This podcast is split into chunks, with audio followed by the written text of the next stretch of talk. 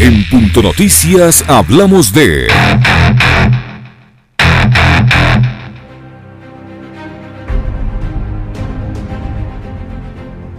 501 ecuatorianos que residían en Ucrania lograron salir de ese país y llegar a naciones vecinas tras el conflicto bélico. Así lo informó la tarde del martes el canciller Juan Carlos Holguín. 82% de los compatriotas que salieron de Ucrania han dicho que quieren volver a Ecuador.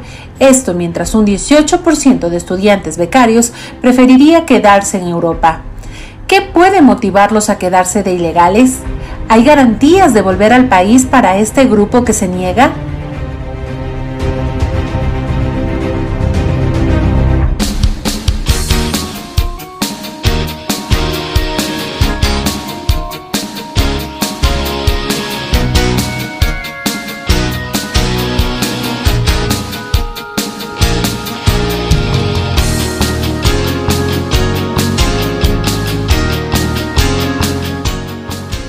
8 de la mañana con 9 minutos, 8 o 9 minutos, avanzamos con más entrevistas en Punto Noticias de Radio Pichincha. Saludamos hasta ahora al PhD en Ecosistemas de Innovación, Inti Gronenberg, que se encuentra ya con nosotros. ¿Cómo está Inti? Buenos días, bienvenido. Le acompañamos a Alexis Moncayo, quien le habla, Licenia Espinel. En la coyuntura de la crisis de Ucrania, muchos de los becarios ecuatorianos han decidido no regresarse por temor a perder los años de estudio que han tenido que realizar con mucho esfuerzo en ese país y por el desconcierto o la incertidumbre de no saber con, eh, con, eh, especificidad qué van a tener acá si regresan, si van a poder continuar con sus estudios, si la educación superior o si la CENESID o las autoridades de educación superior van a tener un, plan de contingencia, un nivel de ayuda, un reconocimiento de estos estudios, etcétera, e, e, es entendible e, esta situación eh, de, incertidumbre, este deseo que en medio de la crisis de quedarse porque no saben qué va a pasar si regresan al Ecuador. Usted fue becario, eh, desde su experiencia, eh, ¿cómo mira la situación ahora de los estudiantes ecuatorianos que están en Ucrania viviendo esta crisis y que han decidido no volver? Hola Alexis Diseño, buenos días y gracias por la invitación. Eh, bueno, en general eh, pensemos en una enorme diferencia que se ha venido dando eh, a través de los años en políticas de inversión a, apostar al talento humano del país.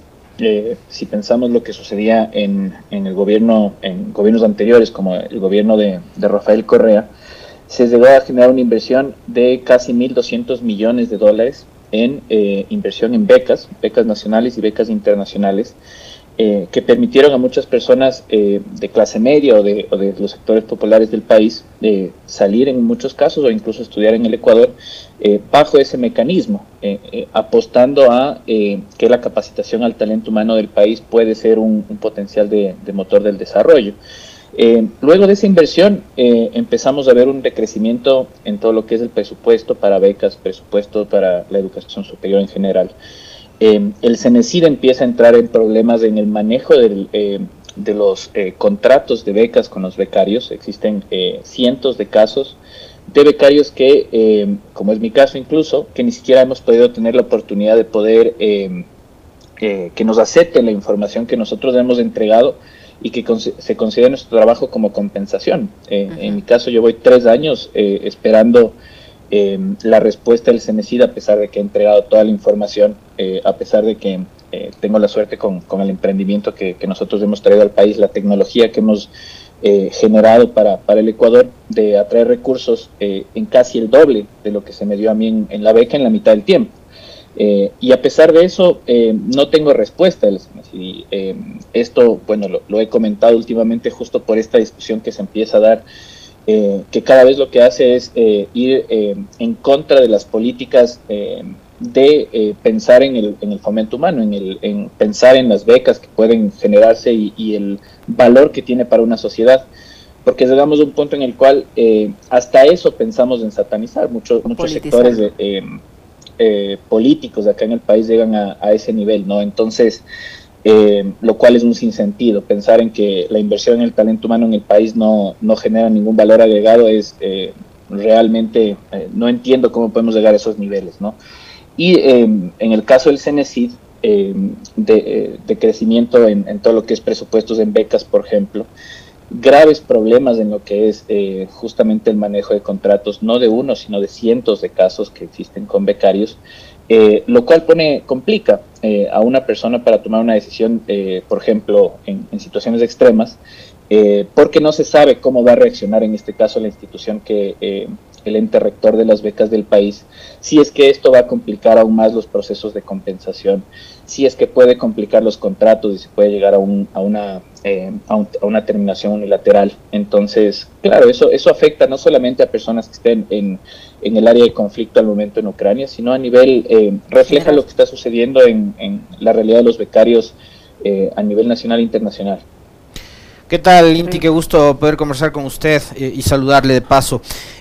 Decía hace unos días atrás, Inti, en su, en su cuenta de Twitter, algo que llamó mucho la atención, porque finalmente, sí, mencionaba también Licenia eso, ¿no? y es lamentable que que en un país polarizado como está este, eh, se utilice a los becarios y algo tan importante como es precisamente la educación como una excusa para satanizar todo lo que se hizo en determinada administración, como siempre tratando de etiquetar además, ¿no? Absolutamente todo, no solo los procesos, sino también a las personas. Em, ¿Cuál es la afectación eh, que, que, han sentido ustedes precisamente por esto, eh, Inti, por, eh, por las etiquetas, por el estigma, por eh, el haber sido beneficiados o, los beneficiarios de un proceso político que hoy es también objeto de el escrutinio y de la opinión pública y de la crítica de determinados medios y de actores políticos. Hola Alexis, buenos días. bueno, pensemos que eh, más allá de, la crítica a la persona, eh, que se puede dar incluso por, diferencias de, ideología y demás, eh, quizás el problema radica en esta visión que, no, que va pasando en, varias áreas, en lo que es educación, en lo que son temas ambientales, en lo que es salud, y podemos continuar así con, varios sectores estratégicos del país, en el cual se llega a un punto que si un, si un gobierno eh, llega a tener una, una política eh, definida, por ejemplo, en lo que son becas. Viene el gobierno siguiente y solo por el hecho de que el gobierno anterior lo hizo, sin pensar técnicamente cuáles fueron sus resultados, sin pensar cuáles son los siguientes pasos que se tienen que generar, por ejemplo, para em, generar las condiciones, no solamente para los becarios, sino en general para que se pueda eh, generar emprendimientos que se mantengan en el tiempo en el país. La tasa de emprendimiento eh, de fallo de los emprendimientos en el Ecuador es 8 de cada 10 fallan eh, en al menos dos años, es muy alta y eso tiene que ver con condiciones del sistema de, emprendimiento e innovación en el Ecuador y, eso, y para eso se necesita política pública. Entonces, em, lo que sucede, mi estimado Alexis, es que cada vez que tenemos un, un cambio de gobierno, viene con una idea, usa la ideología para sobre la parte técnica y sobre planes eh, de corto, mediano y largo plazo. ¿Y qué significa eso? Es que eh, estamos cada vez refundando y eh, reestructurando y pensando de forma distinta políticas que tienen que ser de largo plazo para dar resultados y luego estamos criticando que no, que no existen, ¿no? Entonces, eh, uno de esos ejemplos claramente es la educación superior y las becas, que la política de becas que se generaba en el país, que no es más, dar una beca no es más que permitir la transferencia de conocimiento de un grupo de personas eh, que ganan esa beca, por son procesos competitivos, que no solamente que ganan una beca, sino que tienen que aplicar a las mejores universidades a nivel eh, internacional y ganar un cupo en esas, en esas universidades, ¿no? Entonces, ¿qué es lo que genera esto? No solamente a nivel eh, ecuatoriano, sino en todos los países que han generado eso, es traer conocimiento de las mejores universidades hacia el Ecuador y luego tratar de que eso eh, vaya aportando al desarrollo de un país. Pero algo tan lógico y técnico, eh, mi estimado eh, Alexis Ilicenia, algo, algo que tiene que ver eh, más allá de las ideologías de izquierda y de derecha, llega a politizarse y lo que se hace es que cada gobierno que llega viene con una nueva visión y trata de imponer su ideología en función de la técnica. Y eso hace que nosotros no progresemos, que eh, una inversión que se hace en un tiempo, en un periodo de gobierno, termina reduciéndose porque no hay continuidad, porque eh, hasta lo que se hace bien a veces en gobiernos anteriores se termina satanizando solo porque se le etiqueta como un trabajo de un gobierno anterior. Y eso hace que países como el, Ecuador no avancen. Eh, en, muchos ámbitos, ¿no? la, la inversión en el talento humano de un país tiene eh, relación directa con el desarrollo del mismo, independiente de cualquier ideología política, ¿no?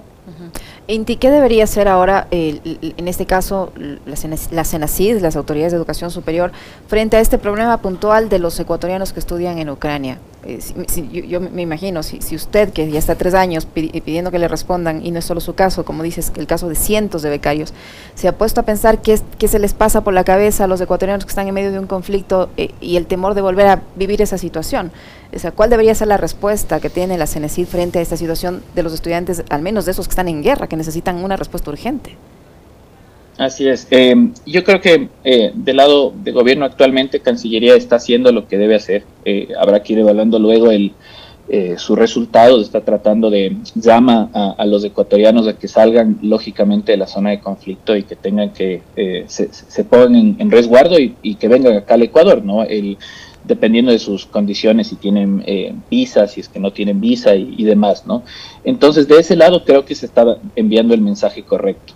Pero no se puede tampoco dejar a un lado eh, que otra institución pública, que es el CENESID, existen estos problemas. Existen problemas en los cuales eh, cientos de casos represados, falta de respuesta de la autoridad en este sentido de sobre las becas y los becarios. Eh, un becario tiene que compensar, por ejemplo, en el país el doble del periodo del tiempo en cualquier institución, puede ser pública, puede ser privada.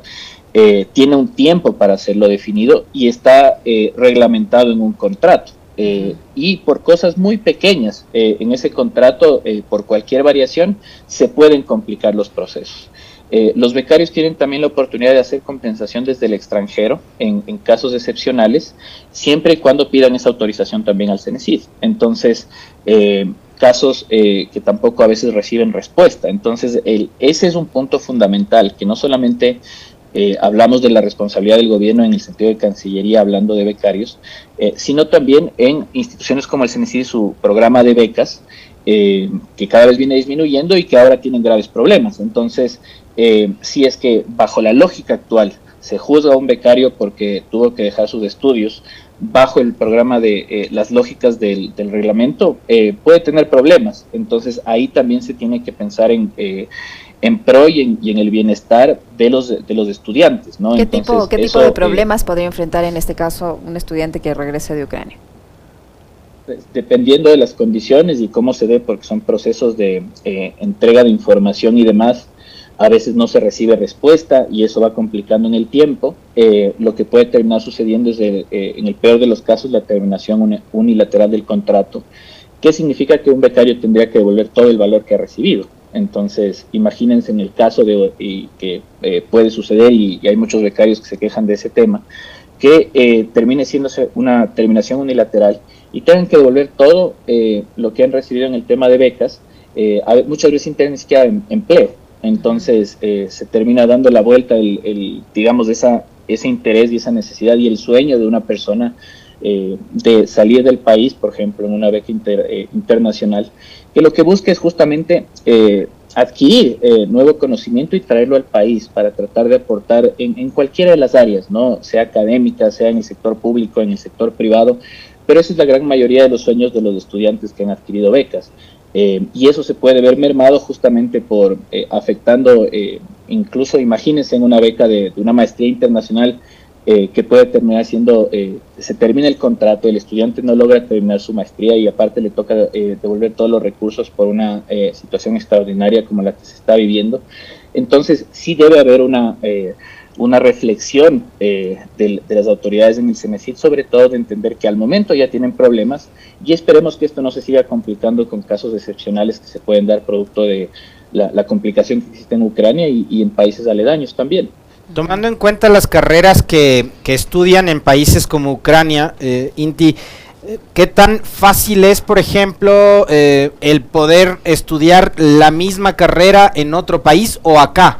¿Qué tan fácil les podría resultar esto? Porque, claro, yo el otro día, no sé si lo comentaba aquí en, el segmento de opinión o en alguna entrevista, pero era sobre lo complejo que debe ser, no solo por el miedo al, tema de la guerra, obviamente, que es este conflicto que están viviendo en, en Ucrania y, Rusia, sino también por el hecho de la frustración que les debe generar el, ver truncadas sus aspiraciones legítimas, sus ambiciones académicas, este, de conocimiento y de tales. Eh, ¿Qué tan complejo resulta? Por lo que decía Inti, eh, son temas vinculados a medicina, ingenierías, eh, eh, temas científicos, ¿no? tecnológicos, encontrar un lugar que les permita y les facilite poder seguir esos estudios. Complicado, complicado en realidad Alexis, porque son justamente muchas de las carreras de especialización que, que, se siguen, habrán casos y casos, pero en cierto sentido también la oportunidad de estudiar afuera de, del Ecuador en otros países eh, te brinda la oportunidad, eh, incluso si fuera una carrera similar, tienes acceso a distinto tipo de conocimiento, distinto, distinto tipo de tecnologías. Tienes, eh, te, da una visión distinta que puedes hacer un valor agregado. Em, adicionalmente, también el tema de, salir del país. no es fácil. los becarios tienen graves complicaciones a veces con retrasos en el tema del, pago de, de sus eh, temas de matrícula, para eh, temas de vivienda y demás. Eh, muchos de nosotros, para poder subsistir cuando estuvimos fuera del país, no solamente que tuvimos que tener la beca, sino sacábamos préstamos para tratar de un poco ir mitigando esas necesidades que se van dando afuera, que ya de por sí es muy complejo. Yo leía un estudio alguna vez que una de las decisiones o quizás una de las situaciones de mayor estrés que genera a un ser humano es justamente emigrar, salir de su país, ir a otro, a otro lugar con costumbres totalmente distintas, eh, lo cual eh, salir del país con una beca a estudiar eh, no es algo fácil. Eh, como quizás muchos piensan, ¿no? no solamente porque uno va a estudiar en universidades eh, altamente competitivas, eh, el grado de, complejidad que eso requiere, sino que también sale de su país a, un país donde quizás antes no había estado, con una cultura totalmente distinta, y eso también genera complicaciones. Entonces es un esfuerzo que se hace quienes buscamos salir para, para, para educarnos, para, para estudiar eh, de varias, digamos, varias aristas, no solamente la, parte académica, sino también la parte social.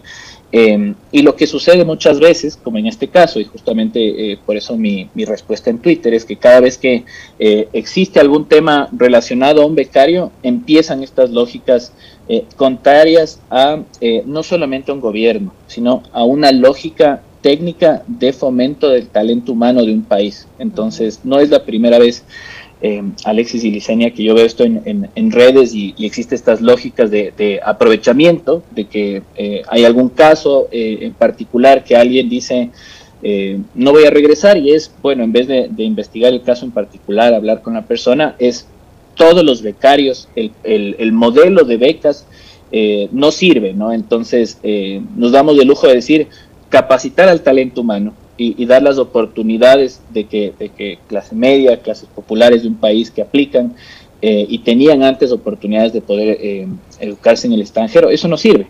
eh, que los ecuatorianos nos eduquemos no, no tiene ningún valor. A esa lógica llegamos de extremismos, ¿no? Y eso es lo que eh, creo que los becarios también eh, buscamos defender, eh, buscamos defender porque creemos que tiene que continuar. Se tiene que ir hacia los siguientes niveles, no, no al revés, no, no empezar a, a, tener menos de Estado en lo que es política pública relacionada a educación superior, menos de Estado en temas de becas. Estamos yendo al otro lado de lo que dice la lógica del desarrollo. ¿no? el Estado tiene un rol fundamental en lo que es políticas de educación superior tiene un rol en lo que es ciencia, tecnología eh, y generación de innovación en un país. Eh, eh, yo ponía un ejemplo sobre, por ejemplo, la, la, inversión que se ha hecho. muchas veces se habla de, Estados Unidos con, con, la lógica de que Estados Unidos genera empresas sin ningún rol estatal y esa es, una, esa es una de las mayores mentiras que pueden existir hablándolo desde la técnica. Eh, solo, solo, por dar una idea, el, Internet, eh, el Internet en sí mismo fue una inversión eh, que se generó desde el sector público de Estados Unidos en, una empresa que se llamaba ARPANET, que era parte del Ministerio de Defensa. Eh, desarrollos tecnológicos como el, sistema de eh, touchscreen que tienen los teléfonos inteligentes fue desarrollado por una empresa que se llama Fingerworks, que recibió en Delaware, que recibió fondos del Instituto Nacional de Ciencias de Estados Unidos. El, algoritmo de Google que sirve para que nosotros hagamos búsquedas, igualmente eh, de una universidad, fondos de una universidad desarrollado por un investigador del Instituto Nacional de Ciencias de Estados Unidos. Por eso esas sociedades progresan porque apuestan justamente incluso con política estatal a la inversión del desarrollo de ciencia, tecnología e innovación. Hacia allá es donde debemos, eh, debemos ir, no hacia el otro lado eh, simplemente porque desde la visión política es todo lo que hizo el, gobierno anterior está mal, borremos y, creemos otra, otra idea, ¿no? Entonces eso es lo que muchos buscamos defender. O satanizar lo público. Satanizar lo público como han intentado hacerlo en los últimos días, también politizándolo eh, con Yachay, que yo me imagino Yachay debe tener un montón de problemas, como suele tener eh, cualquier tipo de proyecto, eh, pero que hoy ha sido también objeto de críticas. Yo también quisiera preguntarle, y no sé si ha tenido tiempo, Inti, de revisar las noticias y todo lo que se ha generado en torno al tema de de, de Yacha y la ciudad del conocimiento eh, y cómo han tratado de denostarla en los últimos meses, obviamente tratándose de lo que decía precisamente hace un momento nuestro invitado, inversión pública para, por ejemplo, eh, mejorar los niveles de educación en áreas que antes la universidad en este país no le había dado tanta dedicación. Pero, ¿cómo ve usted estos ataques que ha sufrido Yacha y en los últimos días, Inti? Eh, y años, ¿no? Eh, días y años porque es eh, cada vez viene, digamos, en olas, ¿no? Justamente lo que, eh, lo que sucedió últimamente bajo un informe que se presentó en la Asamblea Nacional. y va de la misma mano, ¿no? El, pensando en el rol de, un gobierno, el ejemplo que les ponía en Estados Unidos de, tres distintos, distintos tipos de tecnología que nacieron con inversión pública. en nivel macro, eh, hablando de, por qué Estados Unidos llegó a generar em, eh, oportunidades tan grandes para, su país, es porque aportaron en, Silicon Valley, por ejemplo, la, em, el nacimiento de la tercera revolución industrial, todo lo que es electrónica, eh, se dio en Silicon Valley y se dio con políticas públicas e inversión inicialmente pública, porque así funcionan los estados cuando tienen una visión de eh, tratar de no solamente pensar en el mercado existente, eh, que el mercado defina las condiciones, sino también apostar a nuevas oportunidades y que eso luego se pueda ver traducido a, lo que es eh, nuevas empresas, ¿no? Pensemos en algo muy sencillo, eh, las carreteras, cuando se empezaron a generar en los países para que eh, empresas privadas que vendían vehículos puedan hacerlo. Entonces, lo mismo es en el tema de la, digamos, de la tercera revolución industrial con todo lo que son la digitalización. Y ese tipo de, en la cuarta revolución se va a dar con el 5G, en donde China tiene inversión estatal en ese sentido, donde Estados Unidos también lo tiene. Eh, nosotros alejados totalmente de eso. Y existió tal vez una idea inicial de, generar una ciudad del conocimiento en, en eh, quizás eh, pensando en, algo bastante, bastante digamos, soñador, si se le puede ver de alguna forma. hay mucha, mucha crítica, sobre todo del concepto per se que tenía la ciudad del conocimiento por la ubicación, alejado de lo que son temas por ejemplo, del sector productivo del país eh, y del sector financiero. Entonces, eso en realidad eh, podía generar retos al, concepto inicial. Eh, sin embargo, cuando este tipo de proyectos se generan, lo que hay que ir haciendo en el tiempo es justamente ir corrigiéndolos y adaptándolos para que puedan tener un resultado final. Y eso no sucedió.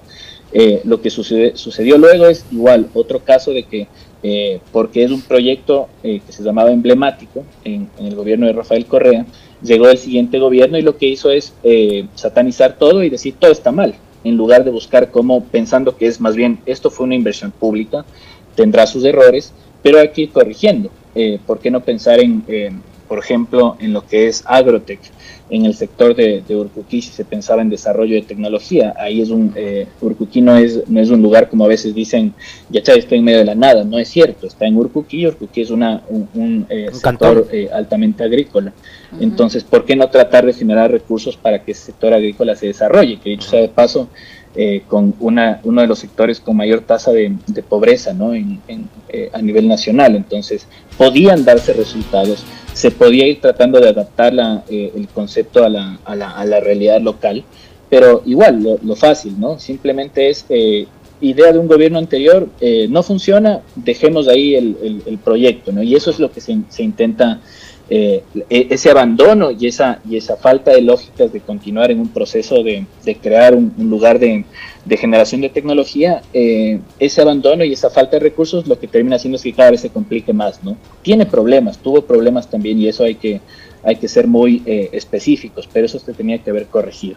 Y por último, lo que, lo que funciona, que, lo que quedó, que es la Universidad de Tech, eh, donde se generan, eh, eh, hay alto nivel de conocimiento que se genera ahí. lo que muchas personas no saben que la idea de Yachay inicial era becar a, los estudiantes de, colegios públicos del país que no tenían recursos para ir a otras universidades, que vayan a Yachay, que sean quienes tienen, digamos, estudian en, institutos, en colegios públicos del país de escasos recursos, que tengan la oportunidad de ir a una universidad acá en el Ecuador, que, esté, eh, que tenga buenos investigadores y que se puedan capacitar. Entonces, eh, una, una lógica muy loable que se podía dar en, el concepto de Yachay Tech, que una vez más, si lo vemos sin, sin banderas ideológicas, si lo vemos desde la técnica, eh, atacar conceptos de universidades es atacar justamente el, el, que los ecuatorianos nos podamos educar. Entonces eso es lo que hay que evitar que suceda en las lógicas eh, que se dan eh, de satanizar lo que, lo que un gobierno hace eh, solamente porque fue el, anterior nada más tengo que irme en contra de todo lo que se hizo, ¿no?